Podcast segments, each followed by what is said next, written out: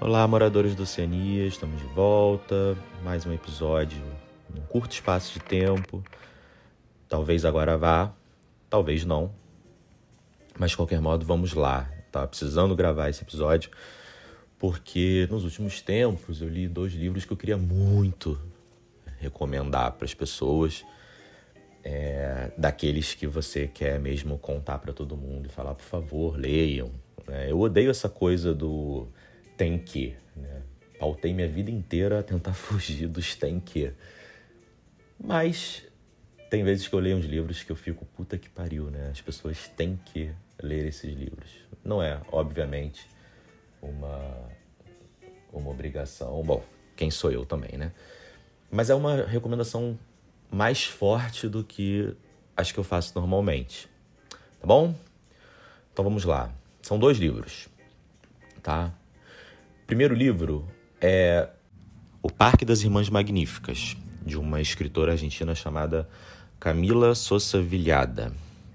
A Camila, ela é uma travesti, e eu estou usando a expressão que ela usa, né?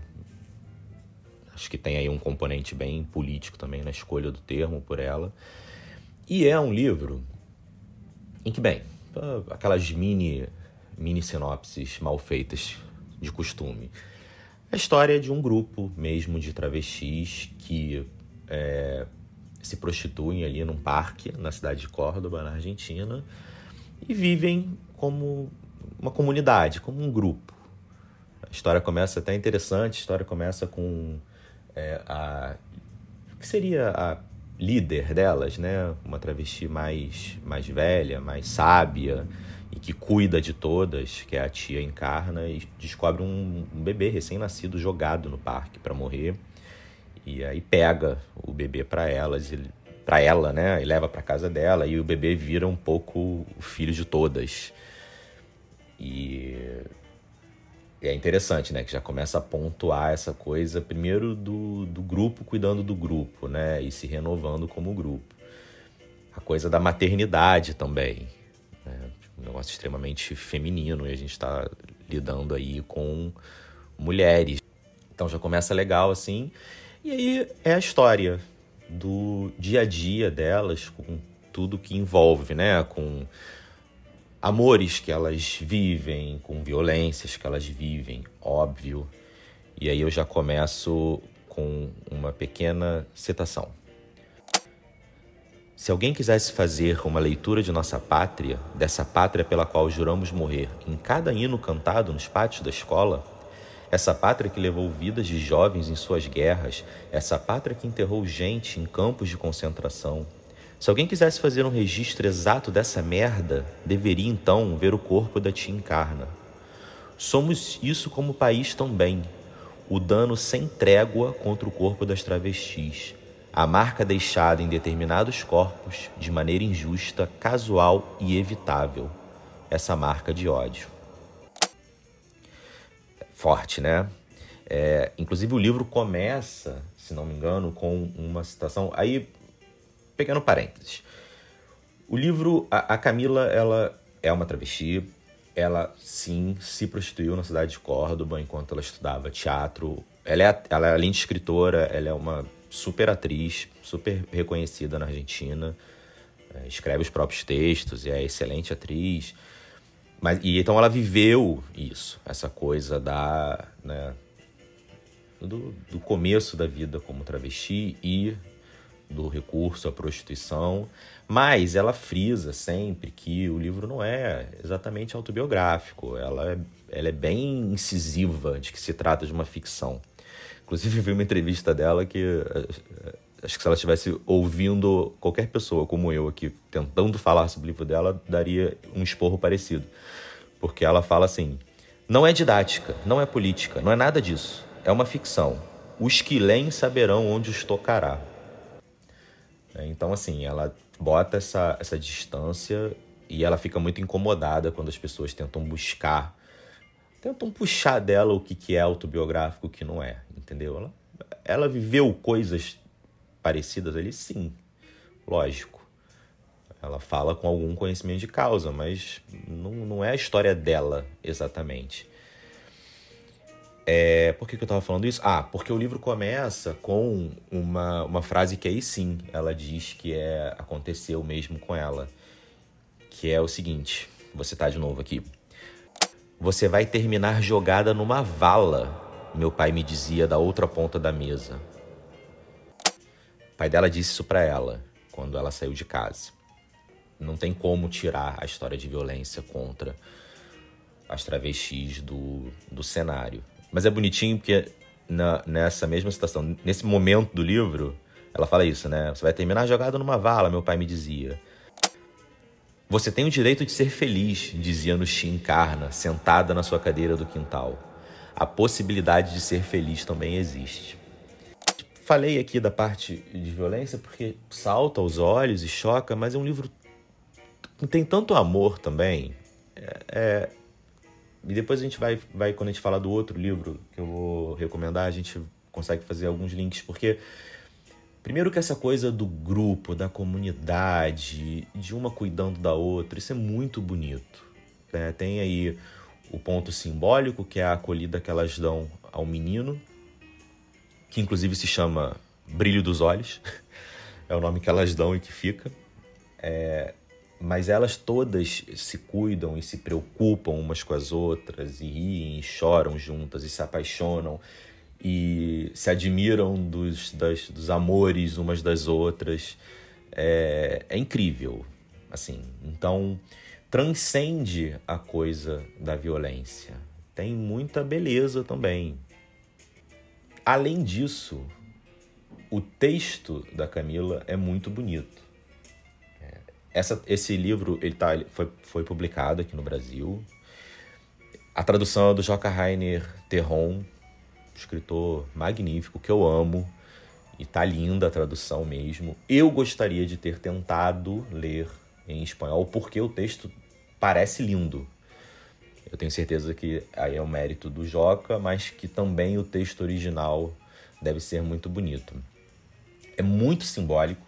E aí tem um outro ponto que a Camila fica meio puta quando as pessoas é, tentam rotular que há elementos fortes de realismo mágico, né? Talvez por isso eu tenha gostado muito também, talvez. Tem elementos fortes de realismo mágico, né? Tem, tem uma, uma delas que vai virando pássaro ao longo do tempo, sabe? Tem umas coisas assim é, mais sutis. É, ela não gosta que coloquem em, né, em prateleiras, mas tem. E é, é, bem, é bem bonito, assim, acho que faz muito jus a uma tradição nossa latino-americana. E é um livro que dá voz a um grupo, né? A gente tem aí uma, um, um grupo invisibilizado, emudecido, e aí ganha essa potência. Esse livro fez vem fazendo muito sucesso e isso é fantástico porque é, tem tudo aí. Né? Tem uma história é, muito boa, tem uma denúncia, tem um lirismo enorme, um talento artístico enorme. É, e é por isso assim que eu fiquei tão, tão doido para assim, para falar sobre ele. Queria mesmo que as pessoas lessem. Até voltando que eu estava falando, né, da coisa do grupo, né, do cuidado um com o outro. É, eu tenho eu tenho pensado muito naquela aquela frase que atribuem ao a um ditado africano que é, é, é preciso uma aldeia para educar uma criança. E, e, eu tenho pensado muito sobre isso. Tem uma outra, uma outra fala dela numa entrevista que é assim: Nunca tive um amor romântico. Como travesti, isso esteve proibido para mim. Preferi falar de alianças, de amores que não completam nada. Nem vem me completar, nem eu tenho que completar ninguém. Creio na companhia e nas pessoas que não precisam de um outro para estar alegres. Fica aí um, essa breve recomendação de um livro muito, muito bonito de ser lido e muito importante. Tá bom? Então tá bom, vamos lá. É, outro livro, um livro novo que acabou de sair do Giovanni Martins, escritor aqui do Rio de Janeiro, que fez muito sucesso em 2018, se não me engano, com o livro de contos O Sol na Cabeça. Ele agora ele lança o primeiro romance dele, chamado Via Ápia. Via Ápia, para quem não associou, é o nome de uma das ruas principais da favela da Rocinha. E o livro conta realmente a história ali de cinco amigos jovens na Rocinha, no período ali da implantação da UPP na favela. Então o livro até se divide em três partes, né? Pré, é, pré-UPP, durante a implantação e, e já no, no terceiro momento. E, de novo, bom, tô me perdendo aqui no. Não fiz roteiro, tô me perdendo. Mas, de novo, história de grupo, de apoio mútuo, né? São os amigos, uns cuidando dos outros, uns se preocupando com os outros, os pais de uns se preocupando com os pais de outros. Mais uma vez a questão da amizade, do senso de coletivo. Acho que a, a ele em entrevistas ele fala isso assim, que isso é uma coisa que as pessoas não, não enxergam, não tem noção na favela, como esse senso de coletivo assim, de ajuda mútua é presente. Então a gente entra aí de novo, né? um grupo oprimido, invisibilizado e que precisa recorrer a si mesmo para sobreviver. E sobreviver com alegria, tá? De novo, também não é um, um livro que a, a, também tem violência, também tem a parte dura da vida, da realidade deles, mas também tem lirismo, também tem alegria. É, é importante, sabe? Eu acho que isso enriquece muito a obra.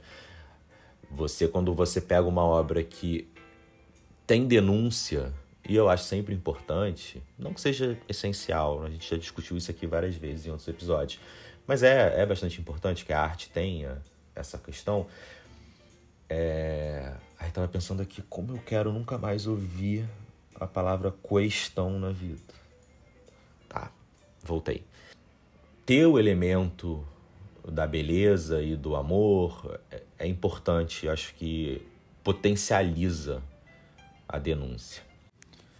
E nesse livro tem tudo isso, tá? É, tem uma coisa que eu acho fantástica na literatura do Giovanni, que já tinha sido destacado no livro de contos dele, No Sol na Cabeça, que é o, o domínio da linguagem que ele tem.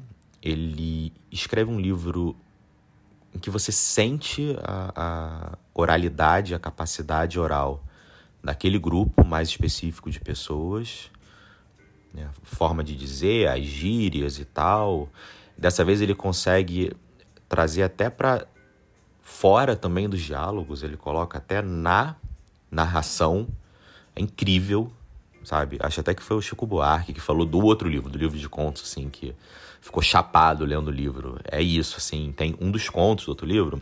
Eu vou, já aqui eu já faço até um pequeno parênteses, eu achei o livro de contos mais genial. Eu achei esse livro genial, Via Ápia.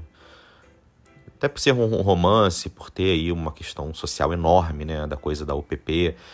Nas entrevistas ele fala bastante disso, de como a UPP teve um impacto social grande na favela, na favela aí que eu tô falando no geral, né, na periferia. E como a gente passou a olhar a segurança pública de outra forma, né, e não tô falando de uma forma positiva, como eles que viveram aquilo de dentro se sentiram, se sentiram oprimidos, né, assustados.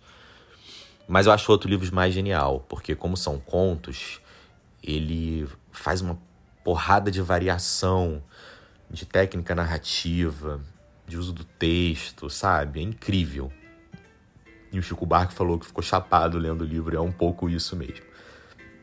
Isso é realmente uma coisa incrível no, nos textos dele. Além de tudo, né? Além daquilo que a gente já imagina, né? violência policial, ah, o tráfico de drogas, uso de drogas e tal, tem uma coisa muito muito legal, que é uma coisa que eu vinha venho tentando estudar aí por fora, que é a, a ausência de uma literatura que aborde as relações de trabalho modernas precarizadas, é, sofridas, desvalorizadas. A gente vê muito pouco isso na literatura contemporânea brasileira e mundial, eu diria.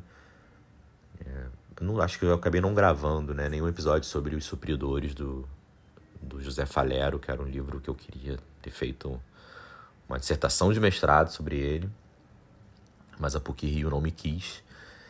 E esse livro tem também, porque eles precisam trabalhar e sobreviver e, e vão de emprego em emprego, empregos super precarizados, sendo explorados. Tem essa reflexão também. A maneira não é o, não é o foco principal do texto, do, da história, mas é interessante. Até tem uma, um trecho aqui que eu destaquei. Olha só. Mas tu já parou para pensar por que, que a polícia vai que nem bicho atrás de maconheiro? Ele fez uma pausa, talvez esperando uma resposta, mas como Wesley continuou parado, sem dizer nada, continuou o papo. Isso é ordem lá de cima, moro? De senador, de empresário. O problema da maconha para esses caras é que a maconha só dá vontade de não fazer nada, tô mentindo. E se nós aqui não fazer nada, meu irmão, não limpar o chão, não proteger o cofre do banco, não fazer a comida, ele está fudido, moro? Porque para tudo, não tem condição. Os caras não sabem fazer nada sozinhos, só mandar. Por, por isso eles precisam de nós trabalhando para eles o tempo todo, tu me entende? É por isso que eles preferem ver um preto na cadeia do que fumando maconha, moro? Porque aí fica pelo menos de exemplo. Então tem, né, a, a coisa do, da necessidade de deixar aí uma população enorme é, como massa de trabalho barato, ultra barato, e disponível sempre. É, é isso.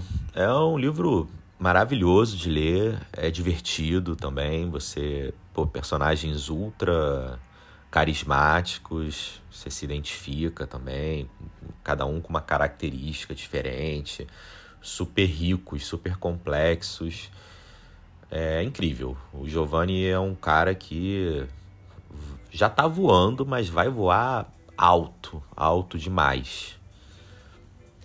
Então é isso, ficam aí sugestão de dois livros que eu acho que preenchem todos os requisitos, digamos assim, que eu trago para mim, tá? De novo, impor nada a ninguém, mas são livros que me divertiram, que eu acho que tra trazem é, temas sociais muito importantes, que tem autores representam grupos minoritários e é, invisibilizados, que têm beleza e lirismo na história, no texto. Então, assim, é muita qualidade, muita coisa, muitos elementos que para mim são importantes na literatura. E aí por isso eu vim compartilhar com vocês. Tá bom? Então tá bom.